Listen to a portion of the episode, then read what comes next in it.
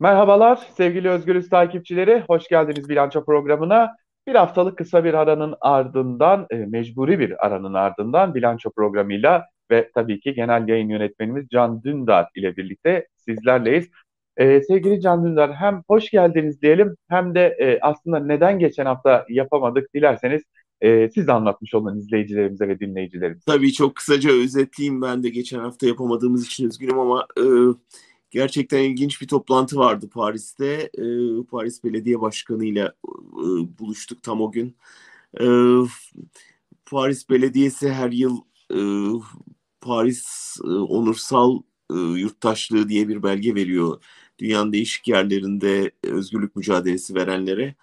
E, ben de 5 yıl önce onu almıştım. E, ve gerçekten saygıdeğer isimler var listede. 20 yıldır bunu veriyorlar. Her yıl değişik bir isim alıyor. Ee, hani, e, Dalai Lama'dan Nelson Mandela'ya kadar alan isimler var. Ee, bir kısmı artık aramızda değil, bir kısmı hapishanede, bir kısmı işte e, değişik nedenlerle gelemedi ama Paris Belediye Başkanı 20. yıl vesilesiyle 10 Aralık Dünya İnsan Hakları Günü'nde bütün bu e, Paris yurttaşlığıyla onurlandırılmış kişileri e, belediye sarayında ağırladı. Saray dediysem yani bizdekiler gibi değil gerçekten Bastil'de e, olağanüstü bir Fransız sarayında e, onlarla buluştuk. Ve biraz e, dünyada benzer sorunlar yaşayan bütün bu insanlar acaba bir arada bir şey yapabilir mi? Bir e, bir network oluşturulabilir mi? Birlikte hareket edebilir miyiz? Gibi bir şey de konuştuk. Oradan zannediyorum bir e, oluşum çıkacak. Bunun İlginç bir şekilde dünyanın değişik yerlerinde arayışları vardı. Amerika'da benzer bir arayış var. Bir arada bir şeyler yapalım. Dünyada çok arttı bu şey. E, gerek sürgünde gerek hapishanede insan hakları mücadelesi veren insan sayısı ve herkes kendi ülkesinde ayrı ayrı mücadele veriyor. Bütün bu güçleri birleştirip bir arada bir mücadele verebilir miyiz arayışları çoğaldı. Almanya'da da var. Şimdi e, orada da ciddi bir girişim var. E, ve dolayısıyla işte bunu konuştuk ve her 10 Aralık'ta bu insanların e, Paris'te buluşması, fikir alışverişi yapması, biri içeri girince öbürlerinin onun için kampanyayı sürdürmesi ya da işte uluslararası bir network içinde ortak sorunlarını dile getirmesi gibi şeyler konuştuk. Heyecan verici. Geçen hafta Paris'te, bu hafta Strasbourg'daydık. Bugün size Strasbourg'dan e, sesleniyorum. Burada da bir e, Odise sinemasının film festivalinde e, köprü belgeselimizi gösterdik. Fransız seyircilerle ve Türkiye'den dostlarla buluştuk. E, o da çok heyecan vericiydi. E, kısaca kendimden haberlerle başlamış oldum bu hafta. Ama memlekete gelebiliriz artık. Evet, memlekete gelmesek mi ya? Çünkü e, istersen burada kalalım. Doğru söylüyorsun. Güzel mutlu bir şeyden bahsettiniz. Biz böyle bitirelim programı çünkü içimiz kararacak birazdan. Doğru söylüyorsun. Yani şimdi e, bir yangın çıkaran bir, bir grup var e, ve o yangını ertesi gün söndürmeye çalışan aynı grup. E, şimdi dün Merkez Bankası yine bir faiz indirimine gitti. E, bekleniyor muydu? Bekleniyordu. Zaten Hazine ve Maliye Bakanı'nın kardeşi biz 100 puan e, indirim bekliyoruz diye bir açıklama yaptı. E, normalde suçtur herhalde bu. Sonra piyasalar yangın yerine döndü. Dolar, euro yani döviz kurları çok ciddi bir sıçrama kaydetti. E, bugün de müdahale ettiler. Tabii ayrıntıları konuşacağız ama e, artık herhalde ne yapılmalı ne edilmeli kısmını geçmek lazım. Çünkü söylenebilecek her şey söylendi. Biraz niyet okuması yapalım. Ne yapmak istiyorlar size göre? Yani ben kişisel fikrim e, Erdoğan kazanabildiği kadar çok para kazanmak istiyor. Ve kazandırmak istiyor. Yani bunun başka bir açıklamasını bulamıyorum. Ee, yani e, tamam Erdoğan bir ekonomist değil ee, ama paradan anlayan bir insan. Böyle diyebilir miyiz? Yani paradan anlatır kesin. Dolayısıyla belki hepimizden iyi paradan anlıyor ve ona akıl vermeye çalışan ekonomistlerden daha iyi piyasa okuması yaptığını düşünüyorum ben. Onun için hani bazen ya bu cehaletle nasıl yapıyor filan şeyler oluyor. Bak bilmiyorsun işi hala ülkeyi uçuruma sürüklüyorsun filan gibi iyi niyetli e, okumalar görüyorum. E, yani şunu kaç kere söylememiz lazım. Erdoğan Türkiye için bir şey yapmıyor. Erdoğan kendisi için bir şey yapmaya çalışıyor. Erdoğan ailesi için bir şey yapmaya çalışıyor. Erdoğan onu bugüne kadar destek olmuş, ortak olduğu iş adamları için bir şey yapmaya çalışıyor ve onlara kazandırıyor sürekli. E, o yüzden hani Erdoğan'a ya sen bilmiyorsun, ekonomi bilmiyorsun, bak yanlış yapıyorsun falan demenin bir yararı yok artık.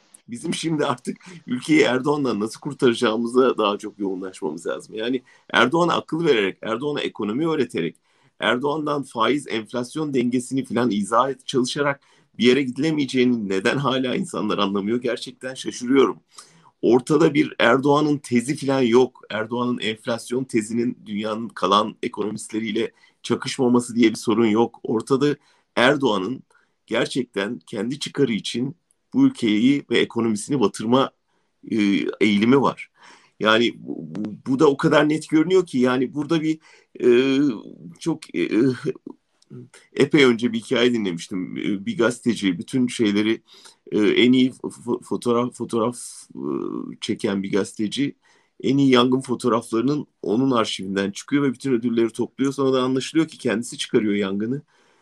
Sonra da en iyi fotoğrafları ilk o çekiyor. Böyle bir durum var ortada. Yani kendi yangınını söndürmeye çalışan bir itfaiyeci görüntüsü veriyor ama ortada söndürdüğü bir şey yok aslında gerçekten. O yüzden ben bu, bu yani bu tırmanacak. Yani bu devam edecek. Çok sabit fikirle devam ediyor ve arada hepimiz görüyoruz işte yani her kur oynamasında ne kadar e, paranın el değiştirdiği ve kimlerin zengin olabildiği, kimler yoksullaşırken çok net ortada. O yüzden artık bence ekonomi konuşmanın zamanı geçti. Artık gerçekten siyasetin buna dur diyecek formüller, çözümler üretmesi en acil sorun. Şimdi biraz daha formülleri konuşalım. Ee, tabii ki ekonomiyi konuşmak gerekecek ayrıntılarıyla elbette nereye gidiyoruzu da konuşacağız. Ee, Türkiye'den de bazı gözlemlerimiz var aslında bunları da paylaşacağız ama formüller demişken biraz formülleri ayrıntılandırsak. Yani ne yapılabilir? Bence şu aşamada en çok ihtiyaç olan şey güven. Yani e, insanlara güven vermek, piyasaya güven vermek, dünyaya güven vermek ve e, burada hala şunu görmüyoruz. Yani tekil sesler çıkıyor, partilerden açıklamalar geliyor. Ama mesela şuna ihtiyaç var. Partilerin kurmayları yani muhalefet cephesini oluşturan ittifakın ekonomi kurmayları bir araya gelip buradan çıkış yolunu net bir şekilde tarif edip kağıda döküp ortak bir politika oluşturup yarından itibaren yapılması gereken şunlardır, yapılmadığı takdirde olacak olan bunlardır biz yarın bir seçim olsa sabahtan itibaren yapacağımız atacağımız adımlar şunlardır. Bunları kağıda döküp bir protokol halinde e, kamuoyunun önüne koyarlarsa hem mevcut yapılanmanın yaptığı hatalar daha net görünecek hem kendilerinin alternatif olarak ne önerdikleri ve ne kadarlık bir süreçte buradan çıkış görebildikleri ortaya çıkacak. Çünkü şu aşikar yani Erdoğan bugün devretse büyük bir enkaz devretmiş olacak ve geldiğinde e, bu ittifak partileri hiçbir şey yapamama riskiyle karşı karşıya kalacak. Çünkü bütçe tam takır, satılmış her şey, üstelik verilen garantileri geri almaya çalışacak. Hepsine de mahkemelik olacak. Uluslararası şirketlerle, ulusal şirketlerle e, büyük bir kaos bekleniyor ekonomik olarak da. O yüzden acilen yapılması gereken bu partilerin ekonomi kurmaylarının bir an önce ortaya bir çıkış reçetesi sunmaları. Tabii toplantılar yapılıyor ama bir türlü oradan yeteri kadar aslında e, sonuç çıkmıyor. Bir ben acaba, toplantısı yapıldığını biliyoruz değil mi? Yani bir, e, bir de ekonomi kurmayları aslında toplanıyorlar. E, ekonomi kurmayları dün de toplantılar, ikinci bir toplantı gerçekçe gerçekleştirdiler. Lakin e, buradan net bir sonuç bildirgesi bir çıkmak için, çıkarmak için sanırım erken olduğunu düşünüyorlar. E, evet, şimdi erken. yani Belki tam yangın bekliyorlar. Evet. E, geçtiğimiz gün e, Profesör Doktor Oğuz Oyan'la e, konuştuğumuzda çok önemli bir tespitte bulunmuştu bana kalırsa. E, AKP'nin tabii bu tespit uzun zamandır da konuşuluyor ama hatırlatmak babında da önemli. E, AKP geldiğinde IMF politikaları zaten belli bir şekilde yürürlüğe sokulmuştu kendisinden önceki e, koalisyon tarafından ve iktidara geldiğinde bir de şöyle bir şans vardı ülkede satacak bir şeyler vardı e, diyor Oğuz Oyan. Ama şimdi bu da yok. Bir sonraki iktidar tam anlamıyla bir enkaz devre alacak gibi görünüyor. Evet. Ee, belki bu da önemli bir diğer husus. Şimdi biraz da halkın kendisini konuşmak gerekecek. Çünkü esas sıkıntı e, yaşayanlar elbette ki e, yurttaşlar. E, işte bu akşam yine benzine ve motorine zam bekleniyor. E, tuvalet kağıdı, yağ stoğu yapıyor insanlar. E, etin, yani tüketilebilir kalitede bir etin kilosu 130 liranın üzerine çıkmış durumda. E, asgari ücret 4250 lira. Dün e, 275 dolaylarında dolar e, dolaylarında bir asgari ücret belirlenmişti. Yavaş yavaş 200 dolara doğru emin adımlarla da ilerliyor. Bunları da değerlendirmenizi isteyeceğim. Çünkü e, esas sorun sanırım yurttaş kendini artık hiç gibi hissetmeye başladı. Evet, acil destek gerekiyor. Ee, o açıdan ben Kılıçdaroğlu'nun bu kara kış fonu fikrini ortaya atmasını ve belediyeleri devreye sokmasını önemsiyorum. Önemli bir adımdı. Çünkü e, iktidardan umudunu kesen insanlara en azından yerel düzeyde bir destek vaat edebilmesi ve verebilmesi son derece önemli. Böylece hem iktidara yönelik bu desteğin, e, politik desteğin de e, hep söyleniyordu ya yani insanların ekonomik bağımlılıkları var o yüzden siyasi desteğe devam ediyorlar. İşte kimisinin bankaya borcu var kimisinin devletten küçük bir katkı al- alıyor kimisi çocuğu işte e, orada burada işe girdiği için bir bağımlılık ilişkisi var. Bu bağımlılık ilişkisinin son düğümlerinin de çözülmesi açısından bu önemli. Bir de tabii onları kış günü e, ortada bırakmamak muhalefetin ona sahip çıktığı görüntüsünü vermek gerçekten önemli. Yoksa ee, hani birçok komplo teorisi e, dün de burada belgeselden sonra bir söyleşi yapıldı. E, herkesin merak ettiği yani Türkiye ne olacak ve işte bu insanlar e, bu kadar çaresizlik içinde e, ve bu kadar ağır baskı altında nasıl yaşayacaklar? Yani herkes Erdoğan'ın büyük ordu gücünden, polis gücünden vesaire söz ediyor ama gerçekten bu yoksulluk yani o ekmek e, büfelerin önündeki uzun kuyruklar hiçbir ordunun, hiçbir polis kuvvetinin baş edemeyeceği kadar öfke dolu. Ee, bu öfkeyle baş etmek dünyanın her yerinde zor. Yani dünyanın hiçbir yerinde hiçbir diktatör e, aç bırakılmış bir halkın öfkesiyle baş edemez. O yüzden onu da bildikleri için şimdi asgari ücrette böyle küçük oynamalar yapmaya çalışıyorlar. Bütün eri işine rağmen. O yüzden o insanlara e, yarın ortada kalmayacakları umudunu bugünden hızla vermek lazım. Şimdi biz e, şunu da hatırlatmış olan için bir yandan da döviz kurlarındaki seyri gösteriyoruz. Hemen hatırlatalım. Biz bu kaydı e, Cuma günü yani 17 Aralık Cuma günü saat 15 dolaylarında yapıyoruz. Çünkü e, yani gazeteci arkadaşlarımız haberini girmeye çalışırken döviz kurları değişiyor. Onu da söyleyelim. O yüzden hani e, muhtemelen birkaç gün sonra da bu yayını izleyenler olacak ve e, ya çok düşükmüş bunlar çok mu etkili bir kayıt diyebilirler. E, şimdi bir yandan da şunu sormak istiyorum size. E, bilinçli yaptığını artık e, kesin kanaat getirmiş gibi görünüyorsunuz.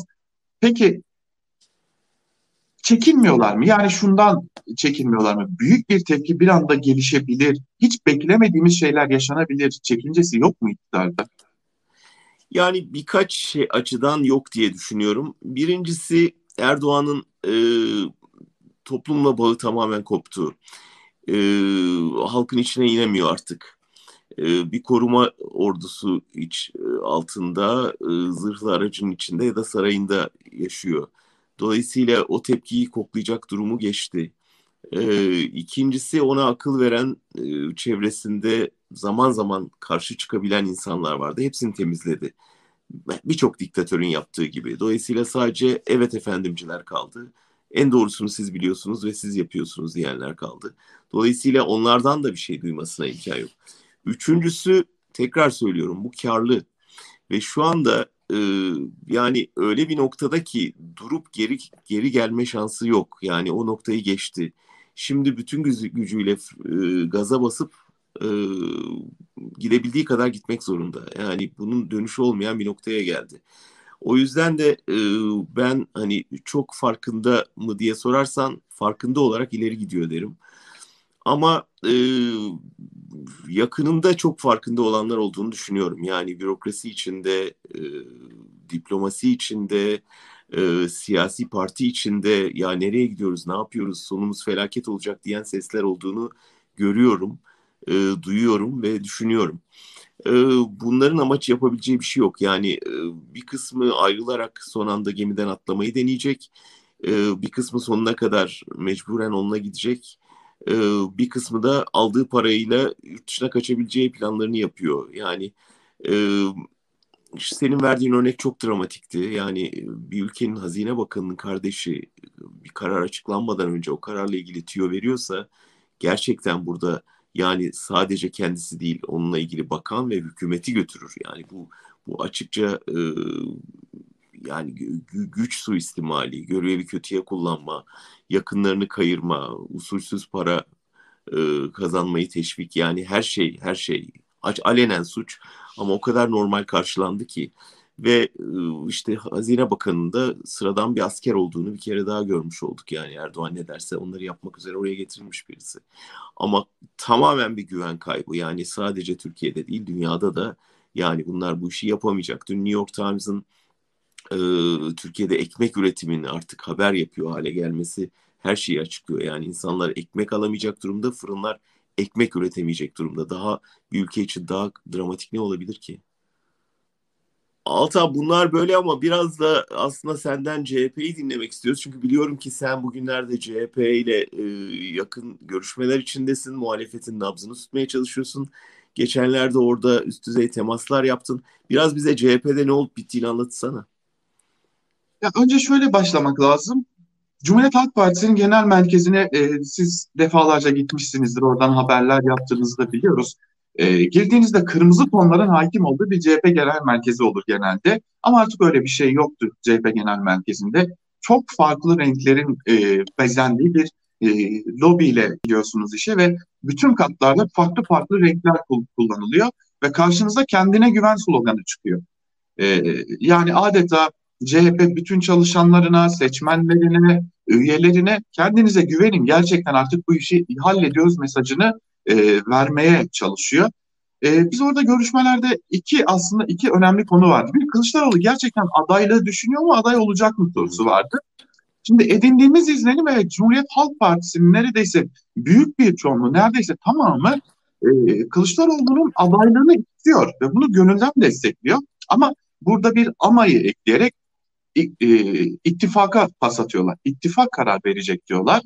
E, orada yaptığımız temaslarda e, iş dünyasına yapılan anketleri gösterdiler bizlere ve e, CHP lideri Kemal Kılıçdaroğlu'nun bile belki de seçim döneminde olmayışımızın da biraz etkisiyle Erdoğan'ın önünde oy aldığına dair hatta yüzde altılık yedilik farklarla oy alabileceğine dair bazı sonuçlar kondu önümüze. Bu anket çalışmalarını gördük. Ee, ve CHP'li bir isim ben artık genel başkanımızı aday olarak görebiliyorum biçimde de bir tespitte bulundu. Tabii e, kesin mi diye sorduğumuzda ise e, şimdilik tabii ki ittifak demekle yetindi. Benim anladığım e, iki ihtimal üzerinde duruyorum. Bir, CHP lideri Kemal Kılıçdaroğlu kendini sürekli olarak e, adaylık tartışmasını ön planda tutarak belki de bir sonraki dönemde açıklayacağı başka bir aday var ise bunun yıpranmasını engellemek istiyor, yıpratılmasını engellemek istiyor ve o adayın isminin asla ama asla seçimden önce öğrenilmesini istemiyor. Ya da Kılıçdaroğlu gerçekten adaylığa hazırlanmış durumda. Çünkü bunu da şundan düşünüyorum. E, CHP'nin yaratıcı katındaki e, çalışmalarda daha önce e, Kemal Bey'in hiç görülmemiş, çekilmiş ama hiç yayınlanmamış fotoğrafları vardı. Bir katalog içerisinde yer alıyordu. Hmm. Acaba bir yarışta bu e, kullanılacak fotoğraflar mı diye de düşünmedim değil. Ama bana kalırsa tüm bu adaylık tartışmalarını bir köşeye bırakacak olursak çok çarpıcı bir tespit vardı bir CHP'li yetkilinin. E, sizin tanıdığınız, bildiğiniz manada bir bürokrasi, bir devlet var mı hala diye sorduğumda devletin ana omurgası yerli yerinde duruyor ve bize sürekli olarak bilgiler, dosyalar geliyor. E, bize güveniyorlar, CHP'ye güveniyorlar biçimde de bir tespiti vardı. Bu tespit bana çok çarpıcı gelmişti. E, genel izlenim böyle ama esasen CHP'nin kendine güvendiğini ve ciddi şekilde hazırlandığını e, rahatlıkla söyleyebiliriz. Siz ne düşünüyorsunuz? İlginç, ilginç gözlemler Altan. Yani önemli gözlemler. Çünkü yani dışarıdan görünen de elbette Kılıçdaroğlu'nun son 3-4 ayda yaptığı çok önemli çıkışlar oldu. Yani Merkez Bankası TÜİK baskınları diyeceğim ona. Dan tut da bürokrasiye yaptığı uyarılara, e, Mersin mitinginden tut da video yayınlamasına, kolları sıvamasına, ceketi çıkarmasına, kravatı atmasına kadar birçok aslında sembolik e, adım atıyor ve her biri aslında bir e, ben bu ülkenin yönetimine adayım mesajı içeren küçük e, jestler bunlar. Küçük, küçük derken yani bir kısmı da büyük sonuçlar doğurabilen jestler. Bilmiyorum mitinglerin arkası gelecek mi? Arkasının geleceğini vaat ettiler ama ortaya bir program koymadılar. Neden bekleniyor bilmiyorum ama Kılıçdaroğlu daha çok kitlesel mitingler yerine yani provokasyona açık kitleleri e, sokağa davet etme yerine e, sivil toplumun nabzını tutan işte muhtar gibi, esnaf gibi e, kesimlerle buluşmalar zincirini tercih ediyor. Ben Kılıçdaroğlu adaylığı konusunda yani kararın biraz Akşener'de olduğunu düşünüyorum. Yani şunu artık hepimiz biliyoruz ki ancak ittifak aday gösterirse Kılıçdaroğlu'nun şansı var yoksa yok. Yani çok belli bir şey. Yani CHP'nin oyu ne kadar olsa bütün bu şeylere rağmen yüzde 25'ten bir adım öteye kımıldamıyor gibi görünüyor. İttifakın oyu biraz totalde artıyor gibi ama CHP neredeyse işte e, bir türlü o 25 barajını aşamıyor. Dolayısıyla burada ittifaka e, topu atmalarının anlamlı bir şeyi var, e, gerekçesi var. Eğer gerçekten Akşener'de ben başbakanlığa adayım derken Kılıçdaroğlu Cumhurbaşkanı olacak ve parlamenter sistemi dönüşü mü hızlandıracak ve ittifakı bir arada tutacak bir rol oynayacak diye düşünüyorlarsa ve hükümette de bir koalisyon olacak. O koalisyonda CHP'li bakanlar olacak ama Akşener'de başbakan olarak yer alacak gibi bir e, anlaşma varsa e, yapılmış. Bu belki işleyebilir. Burada HDP'yi ikna etmeleri çok önemli. Dolayısıyla HDP'nin desteği kaçılmaz bu formüle dahi. Ee, hani saadeti, devayı, geleceği yanlarına almaları belki hem puan olarak hem ideolojik olarak onları daha güçlendirir. Ee, ama böyle bir anlaşma varsa bence e, bunu da bir an önce ortaya koymalarında da yarar var. Elbette Kılıçdaroğlu'na daha çok saldırı olacaktır ama oluyor zaten. Dolayısıyla kamuoyu bunu bilirse yani kendisini ne bekliyor, nasıl bir hazırlık var sanki daha iyi bir güven oluşur. Yani kendine güven yetmiyor, topluma da güven ver gerekiyor o sloganın devamında. Kendine güvenmeleri çok iyi bir şey ama topluma güven vermek açısından gerçekten şimdi hani mitinglere başladık derken arkasının gelmesi lazım. Biz hazırlanıyoruz derken bunu ekonomik programları vesaireyi ittifak olarak ortaya koymaları lazım. Bizim bir yol haritamız var diyorlarsa o yol haritasını bizim bilip yurttaşın bilip ona sahip çıkması lazım. Ama bunları yapmadan hepsi kapalı kapılardan aylardır olduğu gibi olursa gerçekten ülke yanıyor. Bunlar hala seyrediyor duygusu oluşuyor ki en tehlikelisi bu. Sanırım biraz daha e, kendilerini anlatmaları, e, ne yapacaklarını anlatmaları. Yani topluma hiç telaş etmeyin. Evet geliyoruz ama bizim bir de bir eylem planımız var. Adım adım her şeyi uygulayacağız. E, içeride de bir sorun yok deme e, noktasına da gelinmesi gerekiyor. Altan önce... bir örnek vereceğim. Çok özür dilerim Tabii. sözü kestim. Almanya'da yani gerçekten bir koalisyonun oluşması için yani seçimden sonra bak hükümet yeni kurulabildi. Ee, 4-5 ay çok yoğun müzakereler sürdü. Yani Türkiye'de böyle bir gelenek e, vardı. Koalisyon geleneği sonra askeri darbelerle vesaire koalisyon e, en kötü yönetim modeli ilan edildi. Erdoğan da bunun üstüne ya bize tek adam lazım ne gerek var koalisyon ne kadar zor bak filan demeye başladı. Halbuki demokrasi bir uzlaşmalar rejimi ve elbette İyi Parti ile CHP arasında çok ciddi çizgi farklılıkları var. Ama ortak bu noktalar bulunabilir, ortak paydalar bulunabilir, onlarla işte ilerlenebilir. Sonra seçime kadar bu devam eder. Yani önce bir Erdoğan meselesi hallolur.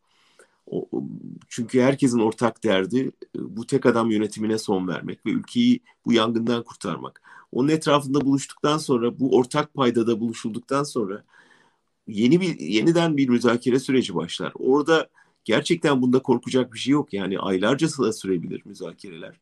Ama orada ya ekonomi politikalarında nerede uzlaşıyoruz? Güvenlik politikalarında siz ne düşünüyorsunuz? Demokrasi açısından siz nereye kadar varsınız? Bunların pazarlığı yapılabilir ve işte yapıldığı zaman burada sonunda bir uzlaşma oluştu ve gerçekten liberallerle yeşiller arasında, sosyal demokratlarla diğerler arasında bayağı görüş farklılıkları olmasına rağmen bir ortak programda uzlaşabildiler. Yani bunu yapabilmesi lazım Türkiye'nin ve bunu yapmazsa gerçekten işimiz çok zor. Evet, bu arada e, bilgi de vereyim. Cumhuriyet Halk Partisi'nin gençlik kolları da şimdi şu sıralarda yeni bir kampanya başlatmış. Öyle görünüyor ki e, iktidarı seçime zorlamak için de büyük bir çaba içerisinde iktidar, e, muhalefet. Hatta hemen o görseli de belki de bir paylaşmış olalım e, biz de izleyicilerimizle. Şöyle bir görsel, e, Türk, eriyen Türk lirasını temsil eden bir görsel ve geliyor, eriyor erimekte olan e, diye böylesi de bir çağrıyla CHP gençlik kolları da iktidarı seçime zorlayabilmek için bir e, çaba içerisinde. Yani ben olsam bilmiyorum stratejiyi kim kuruyor. Sen de orada biraz daha yakından gördün. Orada bir strateji ekibi olduğu anlaşılıyor. Hı. Ama artık negatif e, mesajların döneminin geçtiğini düşünüyorum ben. Yani yeterince biz negatif mesaj alıyoruz. Bombardıman altındayız. Yani her dakika, her dakika herkes Türk lirasının eridiğini görüyor. Herkes doların tırmandığını görüyor. Herkesin görmediği şey pozitif mesaj. Biz bunu hallederiz mesajı. Ve bu da geliyor gelmekte olan iyi bir slogan bir süre idare eder ama hani buyursun gelsin de ne getiriyor diye sorarlar bir noktadan sonra. O yüzden ben bu eriyen Türk lirası, yoksul vatandaş, ekmek kuyrukları falan negatif e, algı yaratarak yani negatife oynayarak bir şekilde hükümet yıpratılabilir ama yerine inşa edilecek şey için umuda ihtiyacı var insanların. Yapıcı mesajlara ihtiyacı var. Güvenmeye ihtiyacı var. Ben CHP'nin yerinde olsam gerçekten e, biz buradayız merak etmeyin yol haritamız hazır. Bakın Türk lirası şu kadar zaman içinde şu olacak. Asgari ücrette bu olacak ve ülkede bu kadar derinleşen yoksulla zengin arasındaki uçurum şu kadar zamanda şöyle kapatılacak gibi biraz daha umut veren, gelecekten bahseden mesajlarla e, kitlelerin önüne çıkmaya çalışırdım. Peki bu arada son konu olarak da şunu da konuşmak isterim. Ee, bir üçüncü ittifak hazırlığı da var. Ee, onu da belirtmekte fayda var. Ee, muhtemelen içerisinde Halkların Demokratik Partisi HDP olacak. E, Türkiye İşçi Partisi olacak. EMEP'in bu ittifaka dahil olma ihtimali yüksek görünüyor. Tabii geçtiğimiz günlerde bu e, siyasi partilerle de görüşmeler yaptığımızda şunu söylediler. Evet muhalefet geliyor gibi gözüküyor ve eğer bize ikinci bir Ekmelettin İhsanoğlu vakası dayatılmak bize biz oy vermekten de çekinmeyiz, imtina da etmeyiz dediler. Fakat üçüncü ittifakın da önemli olduğuna e, vurgu yaptılar. Çünkü e, muhalefeti tabii ki kendi e, bakış açılarıyla sistem içi olarak adlandırıyorlar ve e, bir ittifaka daha ihtiyaç olduğunu çünkü herkesin mevcut muhalefet partilerine rahatlıkla oy veremeyeceğini, vermeyeceğine dair de bir görüşleri var. E, üçüncü ittifak önemli mi size göre? Gerekli mi? E, nasıl şekillenmeli? Ben kesinlikle elzem olduğunu düşünüyorum böyle bir ittifakın. Bunun asla e, muhalefetteki yapılanmayı bölecek bir şey olacağını düşünmüyorum. Güçlendirebilir hatta. E, Birçok insan Türkiye'de muhalif kimlikli, solcular, Kürtler, Aleviler, azınlık mensupları, e, kerhen oy ver, vermeye alıştılar ve artık inandıkları şeye oy vermek istiyorlar. Bunda çok normal. Ve e, eğer inandıkları bir ittifak oluşursa daha inançla sandığa gidebilirler. Ve önemli olan nihayetinde o ittifakın diğeriyle uzlaşabilmesi. E, ama yani onları çantada keklik kabul eden bir anlayışa isyan ediyorlar haklı olarak. Ee, zorluklar yok mu? Var ama e, ben böyle bir ittifakında son derece önem taşıdığını düşünüyorum. Yani geçenlerde İyi Parti'nin Türkiye tarihinde ırkçılığıyla nam yapmış, gerçekten faşist e, tanımına tam oturan bir isim hakkında hani övücü sözlerle anma yayınlaması e, elbette herkesi düşündürüyor ya biz şimdi hani bu Erdoğan'dan kurtulacağız böyle bir e, faşizan zihniyetin eline mi geçeceğiz diye düşündürüyor. O yüzden orada insanların e, kendilerini korumaya alacak bir ittifak içinde olma arayışını çok normal karşılıyorum ve gerekli buluyorum. Elbette bir süre sonra belki herkes yoluna gidecektir Türkiye demokrasiye döndükten sonra ama yeter ki şu zorlu süreci birlikte aşabilelim. Evet, genel bir portre, portreyi de çizmiş olduk. Hem ekonomide yaşananlara dair hem e, e, muhalefetteki durumu hem iktidardaki durumu. E, sanırım geçen haftaki e, o boşluğu da kapatmış olduk böylelikle. E, yine tabii ki programlarımıza bilançoya devam ediyor olacağız. Sevgili Can Dündar Genel Yayın Yönetmenimize de çok teşekkür ederiz. Ben teşekkür ederim Altan. İyi yayınlar. Bilanço programı burada sona eriyor. Bir başka programda yine Özgürüz Radyo'da ve Özgürüz Radyo'nun YouTube kanalında görüşmek umuduyla. Hoşçakalın.